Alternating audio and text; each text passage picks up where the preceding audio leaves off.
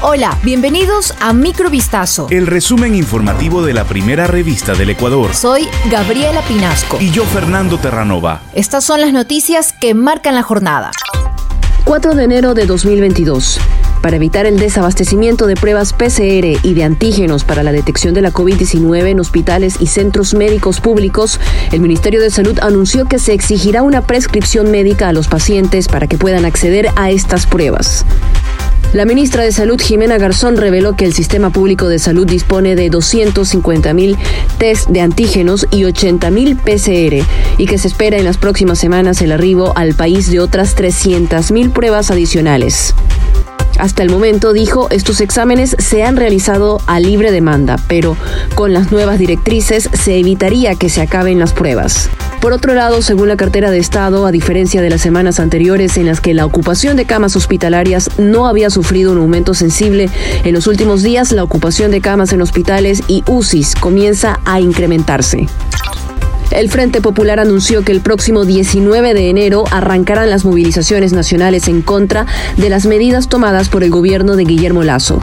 Según el presidente del movimiento, Nelson Erazo, las movilizaciones se realizarán debido al alza y posterior congelamiento del precio de los combustibles, por el despido de los trabajadores y médicos en el sector público, por la ley de oportunidades y la venta de empresas estatales. La presidenta de la Unión Nacional de Educadores, Isabel Vargas, aseguró que las protestas también son para oponerse al presupuesto destinado por el gobierno para la educación, que es del 3,11% del Producto Interno Bruto. El presidente Guillermo Lazo anunció que el año 2022 arranca con la entrega de créditos productivos al 1% de interés con hasta 30 años plazo por parte de Ban Ecuador por montos que oscilan entre los 500 a 5 mil dólares destinados para los sectores agrícola, pequeña industria, emprendimientos agroindustriales y especialmente a la mujer ecuatoriana. Además, informó que se han tomado precauciones para que el proceso sea ágil y así evitar tramitologías. Para poder acceder a este beneficio que se podrá realizar desde cualquier oficina de Ban Ecuador del país, no se tomará en cuenta el historial crediticio de los solicitantes. Según el Ejecutivo, esta decisión permitirá impulsar el empleo y la reactivación productiva.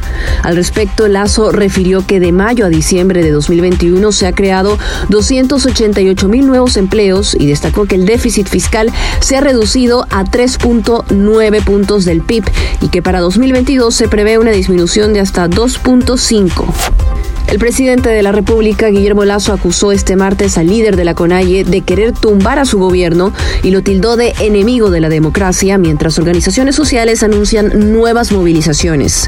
Textualmente el mandatario manifestó, tenemos que tener claro que hay un enemigo de la democracia ecuatoriana que es Leonidas Sisa, un hombre violento que en su libro El estallido emula a aquel personaje, el Joker de las películas de Batman. ¿Quién es el Joker? Para describirlo hay que verlo al señor Leonidas Sisa, un hombre violento que no está de acuerdo en absolutamente nada. Isa, quien a su vez ha tildado a Lazo de fascista, encabezó las protestas contra las subidas de los precios de los combustibles que dejaron 37 detenidos y 8 policías heridos. Su objetivo es que se baje el precio del galón de diésel a 1,50 dólares y de la gasolina corriente a 2,10 dólares, algo que Lazo ya ha dicho que no va a suceder. Tras la aparición de las variantes del coronavirus más contagiosas, Delta y Omicron en 2021, una nueva cepa con más mutaciones en su genética sorprende al mundo. Esta cepa es investigada por científicos franceses y se deriva de otra cuyos primeros casos se habían detectado en la República del Congo el pasado mes de septiembre. Se la ha llamado IHU.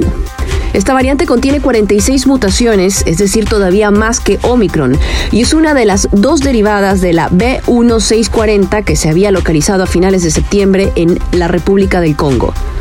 Además, se estima que la nueva variante presenta 37 de lesiones, un tipo de mutación genética en la cual se pierde material genético desde un solo par de nucleótidos de ADN hasta todo un fragmento de cromosoma. Esto fue Microvistazo. El resumen informativo de la primera revista del Ecuador. Volvemos mañana con más. Sigan pendientes a vistazo.com y a nuestras redes sociales.